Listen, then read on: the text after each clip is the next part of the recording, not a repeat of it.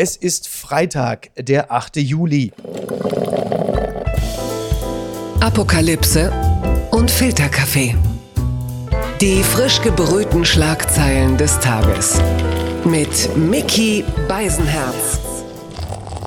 Einen wunderschönen Freitagmorgen und herzlich willkommen zu Apokalypse und Filterkaffee, das News Omelette. Und auch heute blicken wir ein wenig auf die Schlagzeilen und Meldungen des Tages. Was ist wichtig? Was ist von Gesprächswert? Worüber lohnt es sich zu reden? Und ich freue mich sehr, dass ich mal wieder mit ihr sprechen darf. Sie war irgendwann mal bei der FAZ, dann bei der NZZ. Jetzt ist das Z auch wieder in ihrem Arbeitgeber, aber das, das gute Z, das Z wie Zeit Online. Hanna Bethke, hallo. Guten Morgen, ich freue mich sehr. Ich freue mich auch sehr. Ich, das muss ich gleich der Transparenz halber sagen. Äh, man weiß, ich bin wahrscheinlich Deutschlands engagiertester Investigativjournalist. Deswegen bin ich gerade auf der Insel Sylt, um einfach mal zu schauen, wo unser Finanzminister Christian Lindner standesamtlich geheiratet hat und wo er feiern wird. Ich war in der Sansibar. Ich bin die Insel abgefahren. Ich habe alles gecheckt. Also ich übergebe die Insel Besen rein. Das muss ich ganz klar sagen. Das ist ja ein Thema, das wird uns heute auch nochmal begegnen. Inwieweit, liebe Hanna, ist es etwas, was dich umtreibt? Die Lindner Hochzeit? Also ehrlich gesagt treibt die mich eigentlich gar nicht um. So, also ich finde, das, das ist schön. Schade. es ist ja schön für ihn, dass er jetzt ähm, heiratet und eine große Feier macht. Kann er machen, wie er will, finde ich. Also für das Privatleben von Christian Lindner interessiere ich mich eigentlich weniger, mehr für seine Politik, aber wir kommen ja sicherlich dazu nochmal. Also jedenfalls toll, dass du am Ort bist. Ich finde auch. Also ich lasse mir das von Studio Bummens alles teuer bezahlen, das ist doch völlig klar. Die Schlagzeile des Tages.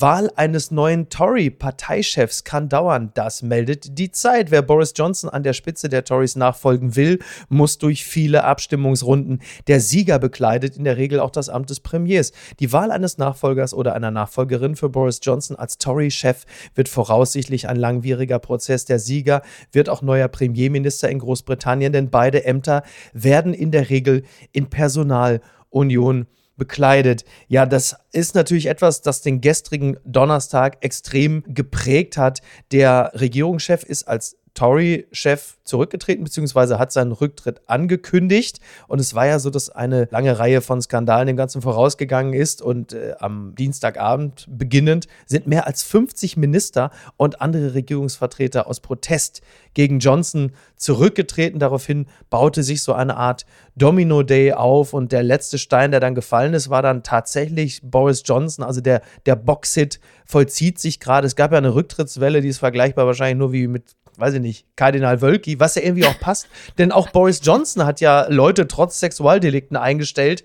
Ähm, der kirchliche Vergleich ist an dieser Stelle vielleicht äh, zumindest bis zu einem gewissen Grad äh, angebracht, denn auch Boris Johnson hält sich wahrscheinlich für irgendwie ein, ja, was ist er eigentlich? Ist er der Papst? Also ich würde sagen, ich glaube, Kardinal Wölki würde dieser Vergleich jetzt eher nicht gefallen. Aber das hoffe ich. ist auf jeden Fall sehr kreativ. Ähm, ja, das waren beachtliche Vorgänge, äh, fand ich. Und ich habe mir dann auch Boris Johnson natürlich angesehen, wie er vor die Kamera trat. Und man muss ja sagen, er ist eigentlich sich treu geblieben bis zum Schluss. Also äh, er trat wie ein selbstgerechtes Kind oder wie ein Clown eigentlich. Mhm. Ähm, mhm vor die Kamera zeigte, so wie ich es wahrgenommen habe, keine Selbstkritik oder Reue oder dass er irgendwas falsch gemacht mhm. hätte, sondern eher, als sei ihm Unrecht geschehen. War es diese Non-Pology, dieses, äh, was man aus anderen Kontexten kennt, dieses Sorry if I made you feel that way, dieses Es tut mir leid, dass ich meine hervorragende Arbeit nicht habe vorführen können, Klammer auf, weil ihr ja, was eigentlich? Ja, weil ihr meine Genialität nicht erkannt habt. Ich glaube, mhm. sowas, so, das war ja so ein bisschen die Botschaft. Aber nichtsdestoweniger finde ich, dass eigentlich ist das jetzt mal eine, eine gute Nachricht, dass er geht. Auch wenn wir jetzt noch nicht wissen, wie lange sich das hinziehen wird und wie lange er da jetzt noch erstmal im Amt bleibt, bis ein Nachfolger gefunden ist. Aber der hat ja genauso wie Donald Trump eine neue Kategorie in das politische Feld eigentlich gebracht, nämlich überhaupt keine Demut gegenüber dem Amt zu zeigen das er mhm. bekleidet. Kein Respekt, keine Ernsthaftigkeit, keine Tiefe und die Fakten dann so zu verdrehen, wenn das irgendwie gerade passt. Und das, glaube ich, ist wirklich verheerend. Das hat verheerende politische Folgen. Insofern ist es gut, dass er abtritt. Ja, und jetzt stellt sich natürlich die Frage, äh, wer besorgt im nächsten Lockdown die Sixpacks und Champagnerflaschen für Downing Street Number 10? Ähm, wer soll denn da folgen? Also wer ist denn der heißeste Kandidat, die heißeste Kandidatin? Klar, es gibt natürlich Leute wie Jeremy Hunt, der sich auch damals um den Tory-Vorsitz 2019 beworben hatte. Es gibt auch Menschen wie äh, Penny Mordaunt, äh, Staatsministerin für Außenhandel, Liz Truss, derzeitige Außenministerin. Die wären ja auch denkbar. Äh, wer ist denn um das mal so zu sagen, am wenigsten kontaminiert innerhalb der Tories, um ihm folgen zu können? Das ist eine gute Frage, die ich so gar nicht beantworten kann. Und das mhm. drückt aber zugleich auch meine Befürchtung aus, weil natürlich, ja, Boris Johnson geht, aber die Kräfte, die ihn ermöglicht haben, die bleiben ja erstmal. Ja. Und das also innerhalb der Partei, aber auch die Bürger, die ihn wollten, man konnte da schon absehen, was das für ein Typ ist. Das ist ja jetzt nicht, der hat sich ja nicht plötzlich total gewandelt. Ja. Der ist ja sich selber, wie ich ja schon sagte, sehr treu geblieben. Und insofern glaube ich, ist da eine, eine Skepsis weiterhin auch angebracht, äh, was die weitere Entwicklung dieses Landes betrifft. Und der Schaden, den Johnson hinterlässt, der ist einfach immens. Er hat Brexit vollzogen. Das Land ist tief gespalten. Jetzt gibt es diese ökonomischen Krisen und es gibt einen enormen Vertrauensverlust in die Politik. Ja. Und wie das wieder behoben werden kann, das sehe ich gerade noch gar nicht richtig. Es gibt ja Menschen, äh, unter anderem zum Beispiel wie Weltchef Ulf Poschardt, der schreibt, I love Boris Johnson. Ich neige jetzt nicht dazu, bei Dingen, die Ulf Poschardt schreibt, sofort Schnappatmung zu kriegen und auszuflippen. Ich äh, kann das insofern versuchen nachzuvollziehen, indem Boris Johnson für uns natürlich unterhaltsam ist. Ja, er kann gut reden, er kann clever debattieren, er macht mal gute Gags, aber er ist natürlich so wie, wie Jürgen Haxen oder andere Trickbetrüger. Er hinterlässt natürlich ein absolutes Trümmerfeld. Also was spricht eigentlich für Boris Johnson, dass man sagt, ich liebe den? Ich finde, es spricht überhaupt nicht. Ich, finde, ich nehme da Ulf Poschert nicht richtig ernst. Also ich will, will ihm jetzt gar nicht zu nahe treten, aber das, das ja. ist dann auch ein bestimmtes Twitter-Gebaren. Ich kriege da auch keine Schnappatmung, aber ich lege es dann auch wieder weg. Und das ist mhm. ja auch vieles mit Augenzwinkern sicherlich äh, geschrieben und das ist dann auch nochmal was anderes als eine Analyse Analyse dazu zu lesen, ähm, wenn man einen Tweet irgendwie sich anschaut. Ja. Ich finde tatsächlich, also ich will jetzt auch niemandem den Spaß verderben, aber ich finde, man kann das gar nicht ernst genug sich anschauen, weil wir so große Krisen haben. Wir werden von einer Krise von der nächsten abgelöst. Ähm, und da brauchen wir keinen Clown um diese mhm. Krisen mhm. zu lösen, sondern wir brauchen einen möglichst ernsthaften, vernunftorientierten Politiker oder eine Politikerin, die es schafft, dieses Land da wieder rauszuziehen. Ich stelle mir übrigens gerade vor, dass heute ähm, auf den Londoner Zeitungen, auf den britischen Zeitungen die Headline steht, Boris is out und äh, Becker packt im Knast schon hektisch die Sporttasche. Bis ihm einer sagt, du kannst, wieder, kannst dich wieder hinsetzen. Wir reden vom Die unbequeme Meinung. Viel zu lang hat der Westen in arroganter Selbstzufriedenheit geschwelgt. Das ist ein Kommentar von Paul Anton Krüger in der Süddeutschen Zeitung. Und es geht natürlich um die G20-Gruppe um die Außenminister, die sich in Indonesien auf Bali treffen. Also Annalena Baerbock und ihre Kollegen aus den G7-Staaten müssen sich auf Bali mit Lavrov in einen Raum setzen. Sie sollten nicht mit ihm dinieren, ihm nicht einmal die Hand schütteln, aber sie sollten ihm ins Gesicht sagen, dass er ein Lügner ist, denn Krüger schreibt, es kann und wird mit Russland keinen Dialog über den Ausbau multilateraler Zusammenarbeit geben. Das ist ja auch eine relativ diffizile Angelegenheit, sich da zu treffen und dann taucht da plötzlich Putins bester Mann auf, ähm, neben Medvedev wahrscheinlich auch die größte Fake News-Schleuder, die derzeit äh, für Russland unterwegs ist. Äh, was macht man da auf Bali? Yogamatte raus, Sonnengruß und entspannen oder wie geht man da vor? Ich finde eigentlich ähm, diese Kommentierung, die ist natürlich sehr scharf, aber ich finde, das eigentlich zielt es schon in die richtige Richtung. Nur ähm, wenn man ein bisschen langfristiger guckt, es kann natürlich nicht sein, dass in der Diplomatie der Wert der Verhandlungen vollkommen außer Kraft gesetzt wird. Das hilft ja alles nicht. Ich finde das auch eine sehr schwierige Vorstellung, sich mit einem Lavrov an einen Tisch zu setzen. Gerade jetzt vor allem. Ja, ne? aber irgendwann wird man wieder verhandeln müssen. Es geht ja nicht anders. Das stimmt, aber vermutlich geht es darum, dass jetzt halt eben nicht die Zeit ist. Ne? Also ja, das ist richtig. Auch das ja. wird sehr zynisch sein, wenn ich das sage, aber es ist alles noch sehr frisch. Irpin, Butscha, all das, was ja letzten Endes auch dazu geführt hat, dass ein Mann wie Zelensky der möglicherweise vorher schon etwas verhandlungsbereiter gewesen ist, gesagt hat, auf keinen Fall. In dieser Situation trifft man plötzlich auf Lavrov. Man wird auch irgendwann im Oktober, ich glaube, dann ist es soweit, wenn dann Putin kommt, dass man dann in die Situation gerät, äh, mit diesem Mann sich an einen Tisch setzen zu müssen. Siehe Lavrov, aber Putin halt eben auch. Das ist ja letzten Endes nahezu deckungsgleich die Aufgabenstellung. Was macht man da? Wie geht man da vor? Jetzt gerade aktuell. Baerbock hat ja schon gesagt, no way, wird nicht passieren. Also kein Foto, kein Händeschütteln, eisiges Schweigen. Ein bisschen wie für manche Weihnachten mit Mama. Aber soll er sich dann in ein anderes Zimmer setzen oder wie, wie, was? Wie, wie ich, finde, ja, ich finde das schwer zu beantworten. Es ist nur, es darf natürlich nicht dazu führen, dass man dann sich auf die Haltung versteift, was ich eben schon sagte. Man darf überhaupt nicht, man dürfe nicht mehr das Gespräch suchen. Aber ja. es ist, wenn man mit einem Verbrecher an einem Tisch sitzt, ist das tatsächlich, das kann man eigentlich gar nicht lösen ja. ohne auch sich größte Vorwürfe sonst äh, einzuholen. Ne? Aber was ich in der innenpolitischen Diskussion gerade sehr interessant finde, es gibt ja eine Verschiebung. Es gab, jetzt spielt plötzlich nur noch eine Rolle oder eine viel stärkere Rolle, wie die eigene ökonomische Betroffenheit gerade ist im eigenen Land, also die Energiepreise, mhm. wie sie ansteigen. Und bis vor kurzem war das noch so, dass es heftig, also emotionalisierte, heftige Diskussionen über die Frage gibt, äh, liefert Deutschland zu wenig Waffen oder muss es schwerere Waffen ja, liefern? Genau. Und da gibt es wirklich ganz interessant eigentlich, sich das anzuschauen, wie sehr die Debatte sich schon verschoben hat.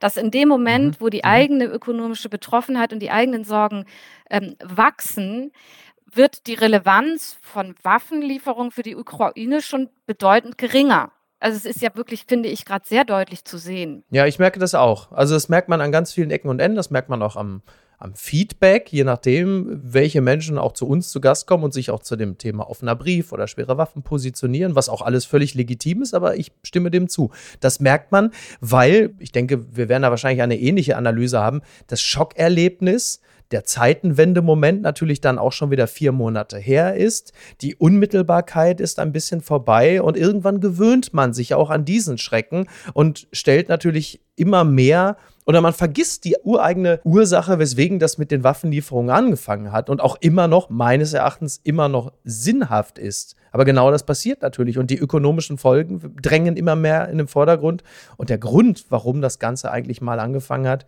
tritt immer weiter in den Hintergrund. Ja, und insofern finde ich aber auch, ähm, muss jetzt auch mal was Positives sagen ähm, zur Politik. Da haben sowohl Habeck als auch, würde ich sagen, Scholz umsichtig gehandelt und ihre mhm. Umsicht auch gezeigt, weil sie den sozialen Frieden in der eigenen Bevölkerung eben nicht aus dem Blick verloren haben. Und das ist ja auch ja. ihr Job, für die Befriedung der eigenen Bevölkerung zu sorgen. Schaden vom deutschen deutschen Volk abwenden? Sozusagen, ich meinte das jetzt auch gar nicht moralisch abfällig, dass die Leute sich um ihre eigenen Dinge größere Sorgen machen. Das ist ja was, was ganz Menschliches. Zutiefst menschlich, genau, ja. Also ich glaube, es gibt auch wirklich viele Menschen, die richtig Angst haben, dass sie jetzt die Rechnung nicht mehr bezahlen können oder dass die Energie nicht ausreicht oder jetzt sollen wir, jetzt kommt irgendwie die Devise, jetzt sollen wir irgendwie kürzer duschen oder so. Ja, jetzt, jetzt müssen wir alle kürzer duschen gehen, irgendwie zwei Minuten, irgendwie müssen wir gegen Putin und. Ja, ja, ja, klar, aber das, so banal eigentlich, aber es ist natürlich. Ja, also ich meine, man ja. kann natürlich jetzt auch sagen, meine Güte, sind wir verwöhnt, dass wir da jetzt irgendwie gleich stöhnen, nur weil wir mal ein bisschen verzichten müssen. Aber man, man muss da fairerweise auch sagen, wir kennen es halt nicht. Diese Gesellschaft ist das Exakt. nicht gewöhnt. Man muss das nicht moralisch gleich verurteilen oder sich dafür schämen, dass es einem schwerfällt. Ich zum Beispiel gehöre leider nicht zu denjenigen, die kurz duscht. Also ich muss das, ich muss mich da umgewöhnen und ich bin auch bereit, ja. das zu machen.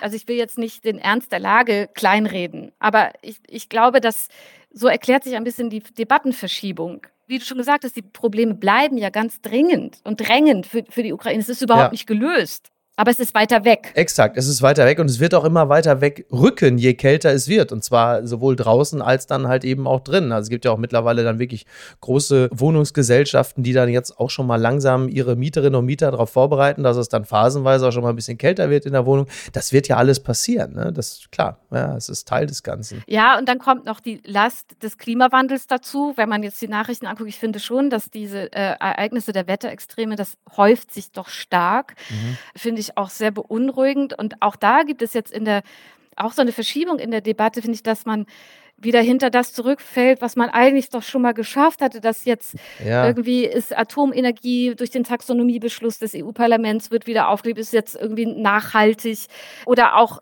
in der Art und Weise, wie über Fracking gesprochen wird, auch von den Grünen mhm. übrigens, was klimapolitisch wirklich eine Katastrophe ist und kurzfristig vielleicht helfen mag, aber langfristig weiß ich nicht, fällt es uns vielleicht auch wieder auf die Füße, dass dann irgendwelche LNG-Terminals da in, der Nordsee installiert werden sollen, wo ja. Umweltschützer sagen, das Ökosystem bricht dann zusammen. Und dann darf ich wieder zu Katar so eine Scheiße schaufeln, irgendwie, ne, oder bei Lanz mich da 50 Minuten grillen lassen. Der ist ja wirklich, der Herr Habeck ist ja halt einfach der Schmerzensmann der Nation derzeit, ne? Und trotzdem so, weil wir gerade schon das Thema ansprechen, dann können wir es noch und trotzdem so populär. Aber es ist doch auch eine Art Zeitenwende, dass jemand es schafft, mit unangenehmen Wahrheiten trotzdem irgendwie einen äh, doch wesentlichen Teil der Bevölkerung hinter sich zu bringen. Auch das ist eine neue Erkenntnis für mich. Das stimmt, aber er macht das auch wirklich gut. Er hat da ganz unzweifelhaft eine Begabung und er kann auch sehr viel besser ja. kommunizieren als Olaf Scholz. Also ich gehöre nicht zu den Feinden von Olaf Scholz. Er musste ja so viel Prügel einstecken,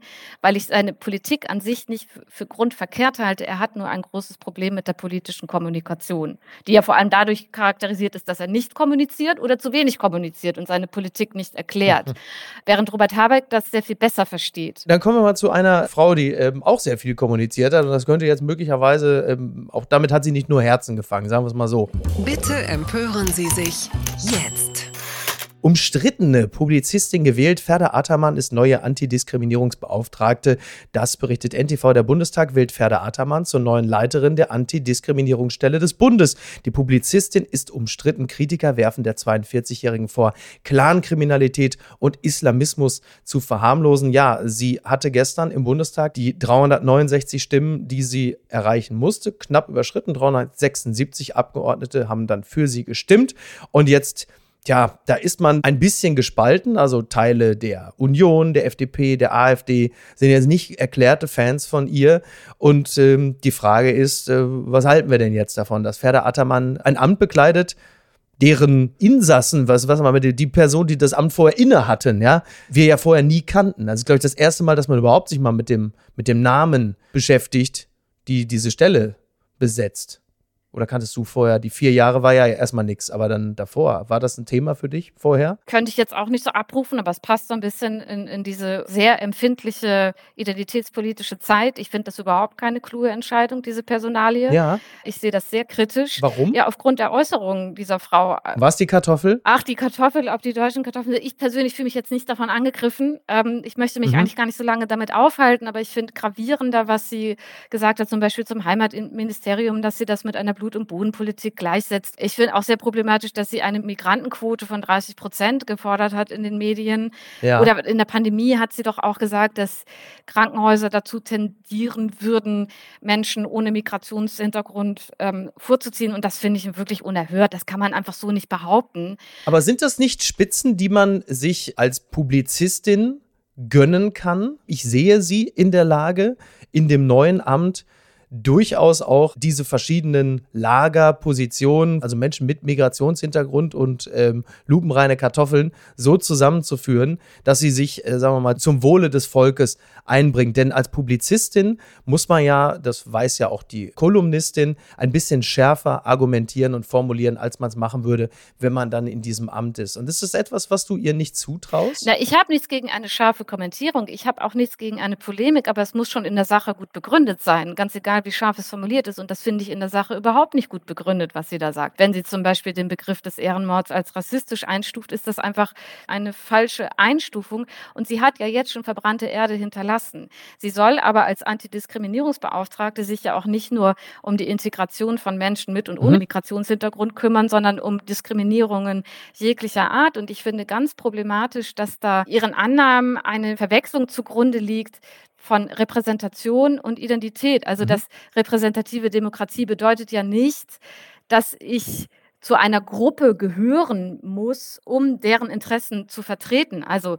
ein Mann kann auch die Interessen einer Frau vertreten als Politiker. Das muss nicht deckungsgleich sein. Ist im aktuellen Twitter-Diskurs äh, ein bisschen untergegangen zuletzt, dass man genau, ja, ich, ich weiß, was du meinst, klar. Ja, genau. Und man muss diese Betroffenheit nicht zur Voraussetzung einer guten Politik machen, finde ich. Ich finde das sogar ganz, ganz schwierig. Und wir, und wir haben ohnehin eine wirklich polarisierte Zeit- und Debattenkultur. Und wir brauchen nicht jemanden in diesem Amt, der noch mehr polarisiert, sondern das Gegenteil davon. Und insofern finde ich das keine kluge Wahl. Andererseits ist sie natürlich eine sehr engagierte und auch durchaus auch differenziert denkende, denn als solche habe ich sie äh, immer wieder erlebt, äh, differenziert denkende Person, der ich das durchaus zutraue. Ich glaube aber auch natürlich klar, dass es wichtig ist, dass es auch Themen mit Migrationshintergrund gibt, die differenziert betrachtet werden, wie halt das Thema zum Beispiel Clankriminalität beispielsweise. Oder natürlich auch der Rassismus, den es halt eben auch innerhalb der migrantisch geprägten Gruppen gibt. Ne? Anti-alevitischer Rassismus oder anti-jesidischer Rassismus. Denn das ist ja etwas,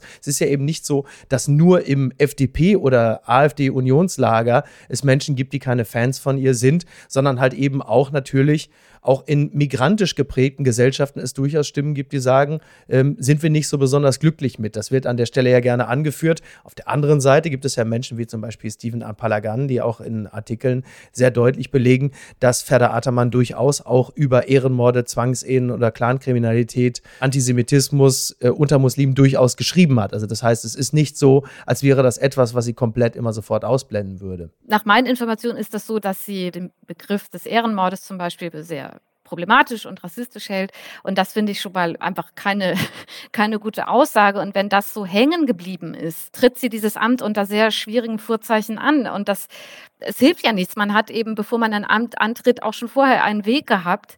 Ähm, und wenn sie dadurch öffentliche Äußerungen nicht gut aufgefallen ist, finde ich das einfach, wie gesagt, ich finde das nicht umsichtig. Ich habe jetzt auch nicht jeden Text von ihr gelesen. Hast du auch nicht jeden Tweet gelesen, weil es sind ja auch sehr viele gelöscht worden. Genau, auch, auch das ist ein bisschen problematisch. Also ich finde, wir bräuchten mehr Ruhe und mehr Gelassenheit in der Debattenkultur und auch in der Politik, weniger identitätspolitische Aufladung, mehr Orientierung an der Sache. Und wenn man das unter diesen Kriterien betrachtet, ist das eine ziemlich verfehlte Entscheidung gewesen. Also ich glaube, mehr Konzentration auf die Kartoffel gibt es nur in Pommesbuden derzeit. das wurde ja immer sehr kritisiert, weil das so das typische Wort ist, was dann die Deutschen ähm, beschreiben soll. Da ist die Kartoffel vielleicht auch gar nicht so passend. Ich hätte vielleicht noch ein anderes Wort. Wie wäre es denn mit Kühlboxen? Kühlboxen. Ja, also ich habe aber übrigens äh, irgendwo mal gelesen, ich weiß gar nicht wo, dass man Kartoffel darf man eigentlich als solches Wort zur Beschreibung eines Deutschen deshalb nicht verwenden, weil das ein Prozess einer kulturellen Aneignung sei, weil man damit mhm. suggeriere, die Kartoffeln seien ja alle weiß und es gäbe aber ursprünglich auch eine andere Färbung von Kartoffeln. Also ja, dass man vor allen Dingen auch diese, ich glaube, die Kartoffel kommt nicht eigentlich aus Südamerika. Ja, ich weiß also jedenfalls genau, irgendwie ist, sowas. ist das ja. auch schon wieder nicht politisch korrekt. Also das, das nimmt doch wirklich ähm, Umdrehungen an. Das kann man doch dann irgendwann auch nur noch lächerlich finden. Und das schadet dann der Sache an sich natürlich. Ich bin auch gegen Diskriminierung, aber ich bin nicht gegen solche äh, völligen Verselbstständigungen in dem Diskurs. Vielleicht warten wir es einfach mal ab, dass die Publizistin, dass die Kolumnistin, die zuletzt halt mit sehr spitz formulierten Kolumnen und, und von mir aus auch Thesen ein bisschen auf diverse Probleme aufmerksam versucht darauf auf, mein Gott, heute habe ich es aber wirklich, diese Hochzeit, ja, es, ist, es, ist Sylt, es ist Sylt, es ist Sylt, ich sag's, es ist Sylt. Es ist der Einfluss, Einfluss, das Reizklima von Sylt, das Reizklima von Sylt. Naja, das ist die spitze Formulierung, die bei Kolumnen oft wichtig ist, um gewisse Themen einfach mal von der anderen Seite zu betrachten, dass sich das dann im Amt der Antidiskriminierungsbeauftragten möglicherweise dann auch zum, zum Wohle aller verändert. Wir werden es ja interessiert beobachten, oder? Ich finde deinen konstruktiven Ansatz absolut bewundernswert. Ich finde es gut, dass auch sich auf das Gute zu konzentrieren, damit nicht alles so ja. super pessimistisch wird in diesen schlechten, schwierigen Zeiten. Das ist sehr vorbildlich. Die gute Tat des Tages in diesem Falle das Heiraten. Der Tagesspiegel schreibt, was über die Lindner Hochzeit auf Sylt bekannt ist und was nicht. Sylt steht Kopf, diesmal allerdings nicht wegen der Punks, sondern wegen Christian Lindners Hochzeit. Wir verraten Ihnen alles Wissenswerte zur Sause. Ja, also da muss man dann den Tagesspiegel nochmal genauer lesen. Wir werden das jetzt nicht alles verraten, aber wie ich ja schon erwähnte, ich habe die Insel gecheckt. Also es ist alles kontrolliert. Es gab ja eine standesamtliche Trauung, die hat bereits am gestrigen Donnerstag, am 7. Juli stattgefunden. Es war im Grunde ein bisschen die Konkurrenzveranstaltung zum Geburtstag meiner Tochter. äh, und zwar im Sölring-Museum auf Sylt.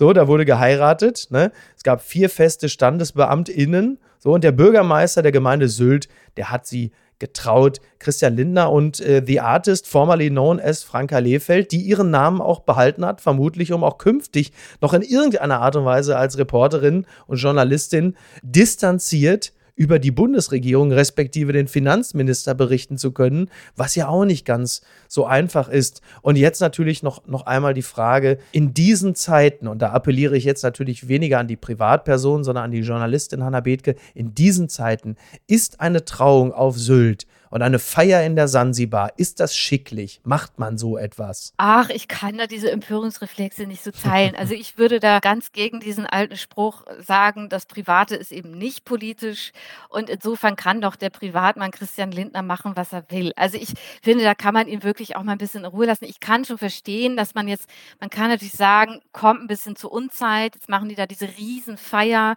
kostet viel Geld und das muss auch mit Sicherheitskräften abgesichert werden. Das wiederum wird über Steuern finanziert finanziert. Und jetzt kann man irgendwie die Perspektive des kleinen Mannes oder der kleinen Frau einnehmen und rummeckern und die da oben und wir da unten. Aber man kann es auch einfach bleiben lassen und sagen, das ist echt kein politisch relevanter Vorgang. Wenn er das für eine gute Idee ja. hält, in die Institutionen der Ehe zu treten, dann soll er das machen. Meine Welt ist es nicht.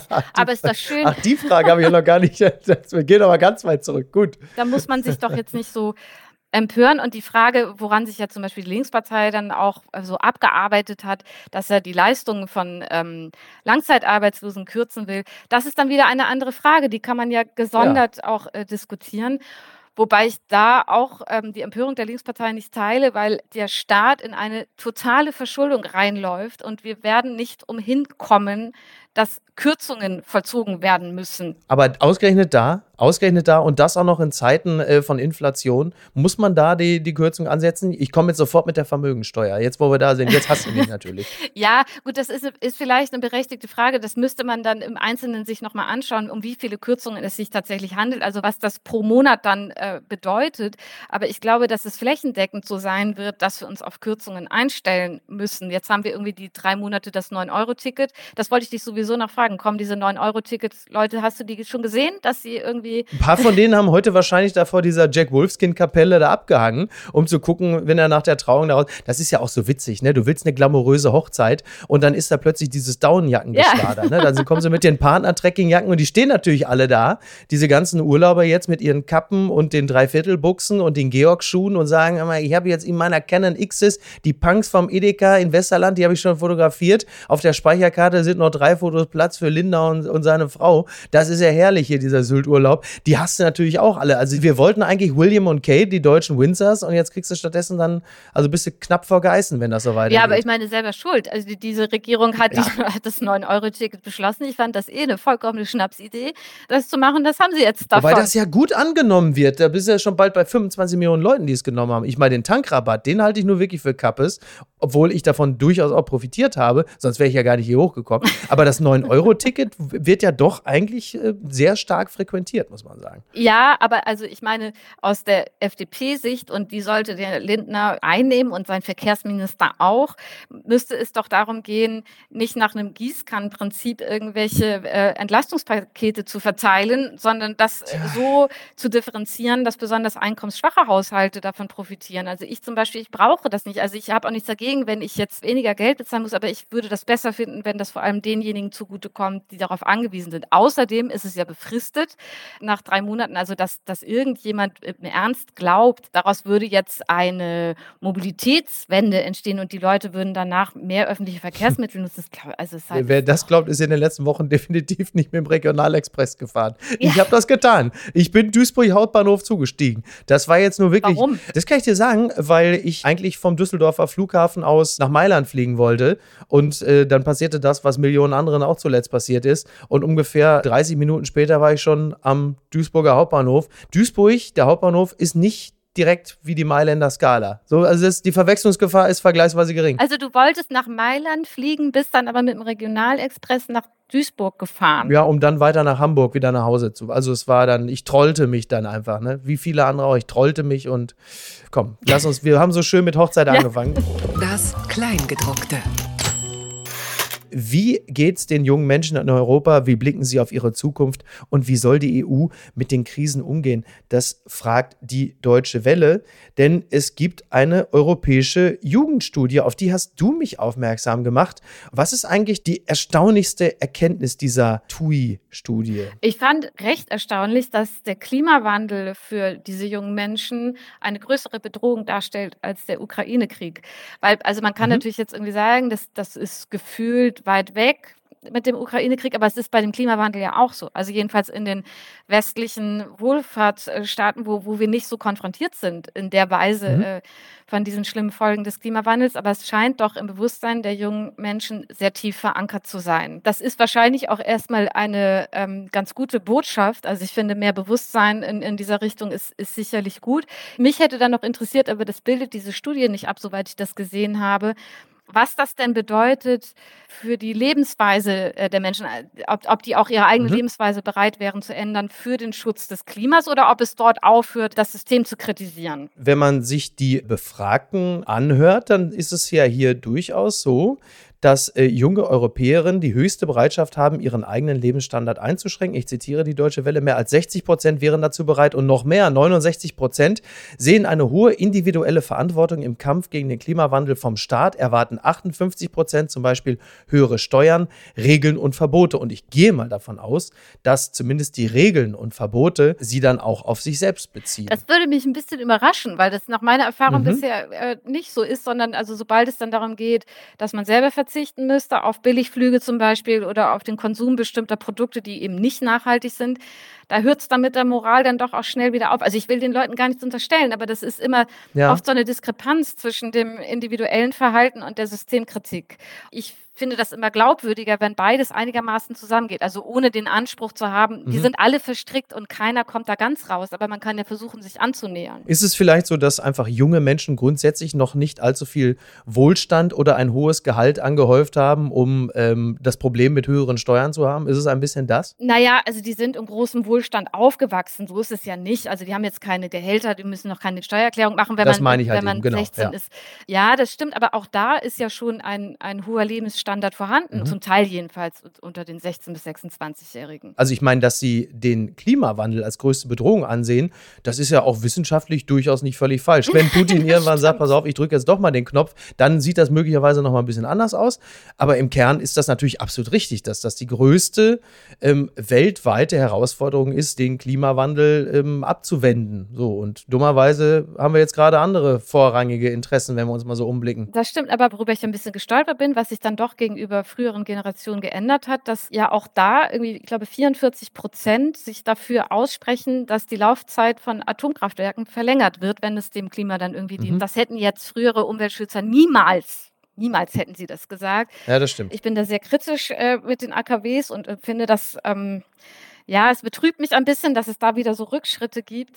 Also es ist so schwierig, die, man, man sollte jetzt nicht einen Wettbewerb an Krisen irgendwie äh, machen. Natürlich ist der Klimawandel ist eine riesige Bedrohung. Ähm, und vielleicht ist der Krieg weniger greifbar für diese Menschen. Vielleicht ist es als, als Erfahrungswert nicht vorhanden. Ja, und vielleicht hat der Kampf gegen den Krieg vielleicht auch weniger eindrucksvolle und eindringliche Botschafter und Botschafterinnen als der Kampf gegen den Klimawandel. Ne? Siehe Greta, siehe Löser Neubauer beispielsweise. Ja? Und auch natürlich haben sich auch viele Influencerinnen und Influencer und auch Popstars den Kampf gegen den Klimawandel und ähm, die Rechte von LGBTQ-Communities auf die Fahnen geschrieben. Der Krieg wird dann doch weitestgehend bis auf kurze Solidaritätsbekundungen dann doch Zelensky überlassen und da ist es dann mit der Aufmerksamkeitsökonomie möglicherweise auch so, dass das dann auch in den Hintergrund tritt. Klimawandel ist immer. Ja, außerdem sind die Botschaften des Klimawandels auch einfacher. Der Krieg ist sehr viel komplexer zu verstehen. Man kann daraus äh, im Moment nicht mehr ableiten, ich bin für Krieg oder gegen Krieg, sondern es ist doch äh, sehr viel differenzierter, um das einzufangen. Und das kann sein, ja. dass es deswegen auch nicht verfängt. Deshalb wird es, glaube ich, auch nicht so ein Wiederaufleben einer reinen Friedensbewegung geben. Das scheint auch ein bisschen vorbei zu sein. Friedensbewegung ist ein wunderbares Stichwort. Morgen vielleicht schon der Skandal des Tages. Verhöhnung der Justiz. Richter lehnt Freilassung der Kegelbrüder aus Mallorca Knast ab. Das berichtet der Fokus. Acht deutsche Urlauber bleiben weiterhin in Haft auf Mallorca. Eine Freilassung auf Kaution lehnte der Richter ab. Er spricht von einer Verhöhnung der Justiz. Den Kegelbrüdern wird vorgeworfen, Ende Mai einen Brand in einer Bar ausgelöst zu haben. Ja, das ist ein Thema, das kommt hier immer wieder auf. Die Kegelbrüder vom strammen Tisch im Münsterland. Sie sind immer noch im Gefängnis. Die schreckliche Botschaft, muss man sagen, sie verpassen die Lindner Hochzeit. Ja, das ist natürlich jetzt echt ein Jammer. Und es war ja so, dass 500.000 Euro von den Eltern dieser jungen Männer hinterlegt worden sind. Und da sagte der Richter, das sei eine Verhöhnung der Justiz. Und äh, nicht zuletzt deshalb bleiben sie jetzt immer noch im Gefängnis und warten dann auf ihre Verhandlungen, die möglicherweise, ja, weiß ich auch nicht. Also das sind unsere Jungs. Ne? Wann reist Scholz äh, nach Palma? Um sich für unsere Jungs einzusetzen. Ich würde die, glaube ich, nicht als unsere, also als meine Jungs be bezeichnen. Das ist dann doch zu weit entfernt von, von, von, der Welt, in der ich mich so aufhalte. Ja, du lebst im Prenzlauer Berg. Also da ist im Grunde genommen, da sind 13 junge Männer, die einen Puff anzünden, besoffen. Das ist jetzt eher selten da. Das ne? stimmt. Ich muss aber zu meiner Verteidigung sagen, dass ich hier schon sehr lange eigentlich nicht mehr wohnen will, aber angesichts des Wohnungsmarktes ist es sehr schwer, woanders eine Wohnung zu finden. Geht's dir wie Kevin Kühnert im Grunde genommen, ja? Ich, ich glaube, Kevin Kühnert und ich haben nicht so viel gemeinsam, aber diese Wohnungsmisere ist natürlich in Berlin nicht, nicht äh, besonders erfreulich. Welcher Stadtteil ist denn angepeilt? Ein Stadtteil, der durchmischter ist, so zum Beispiel, weiß ich nicht, wie, wie Charlottenburg oder Schöneberg. Nee, Neukölln ist ja auch, also da sind Schon die komplett kaputt gentrifiziert wahrscheinlich jetzt schon. Ne? sozusagen, ja. Also das ist, und vor allem ist es aber so, es gibt fast nirgendwo ein Angebot. Es gibt einfach ganz, ganz wenig Wohnungen nur auf dem Markt. Das ist das Hauptproblem. Ja, was ist denn mit den ganzen, weil du sagtest Charlottenburg, die ganzen Wohnungen von den Russen da, die sind doch vermutlich jetzt eingefroren. Da wird doch jetzt wieder was frei, oder? Also offenbar nicht. In, in, in dem Portal, in dem ich unterwegs bin und mir das äh, angucke, da, da ist nichts zu holen. Und Prenzlauer Berg, Ja. ich will jetzt auch nicht so viel lästern, aber es ist einfach so viel Klischee hier, dass es einem dann doch ein bisschen auf die Nerven gehen kann. Und die Homogenität dieses Viertels ist dann doch auch ein bisschen ermüdend. Ja, okay, verstehe. Na gut, ich werde äh, möglicherweise am Wochenende, denn ich komme heute zurück von Sylt, also ich habe ja jetzt alles kontrolliert, ich werde nicht mitfeiern, höchstwahrscheinlich bin ich eingeladen. Das ist aber Das steht schade. mir- Das ist bitter, eigentlich ist Ja, bitter, ne? Ich bin doch nur bitter. wirklich, also sieh mich an, alles, alles an mir schreit Sansibar und jetzt bin ich nicht eingeladen. Das ist eigentlich bitter, ne? Und ich werde dann am Wochenende, bin ich möglicherweise in Berlin, also ich werde einfach mal gucken, wenn irgendwie was, was geht. Anna, ich werde da für dich Zettel verteilen Toll, da. das finde ich echt eine gute Aussicht. Ja, Auf mich kann man sich verlassen. ja das, das vergoldet mir den Tag. Sehr schön. Hanna, du hast äh, mir den Tag vergoldet, du hast uns den Tag vergoldet. Wenn du Lust hast, dann komm doch gerne wieder. Sehr gern. Vielen Dank für die Einladung. Dann machen wir einen Kassensturz und gucken, wie äh, Ferda Attermann sich geschlagen hat und äh, ob die Lindners noch verheiratet genau. sind. Finde ich eine gute Idee. So machen wir das. Hanna, vielen Dank. Danke dir. Mach's gut. Tschüss. Bis denn. Tschüss. Halt, halt, halt, halt, halt, halt. Moment, Moment, Moment, Moment. Eine Sache habe ich noch. Denn ich bringe zwei Dinge zusammen, die ich gerne mache. Diesen Podcast und Live-Shows vor Publikum spielen. Vielleicht hat der ein oder die andere zuletzt die Wochenendbeilage mit Hajo Schumacher gehört und gemerkt, wie viel Spaß wir hatten. Und das war nur die Hälfte zwei des Bühnenprogramms. Und ich komme im Oktober diesen Jahres auf Tour nach Köln, Berlin, Hamburg, Dortmund, Frankfurt und München. Ich werde neben meinem Freund Andreas Loffi-Loff, der wie immer mit mir auf der Bühne stehen wird, auch tolle Gäste zum Talk auf der Bühne begrüßen und wir werden mit Ihnen im Publikum live zusammen eine Folge Apokalypse und Filterkaffee aufnehmen. Wie geil ist das denn? Präsentiert wird diese Tour von Contra Word und Studio Bummens. Also das ist nur wirklich eine Hochzeit, das ist eine Vermählung, da kann aber Linda sich ganz weit hinten anstellen. Und Tickets, die gibt es ab heute, Freitag, 15 Uhr, exklusiv bei eventim.de. Ist das toll oder was? Apokalypse und Filtercafé ist eine Studio Bummens Produktion mit freundlicher Unterstützung der Florida Entertainment. Redaktion Niki Hassania. Executive Producer Tobias Baukhage. Produktion Hanna Marahiel. Ton und Schnitt Lara Schneider. Neue Episoden gibt es immer montags, mittwochs, freitags und samstags. Überall, wo es Podcasts gibt. Stimme der Vernunft und unerreicht gute Sprecherin der Rubriken Bettina Rust.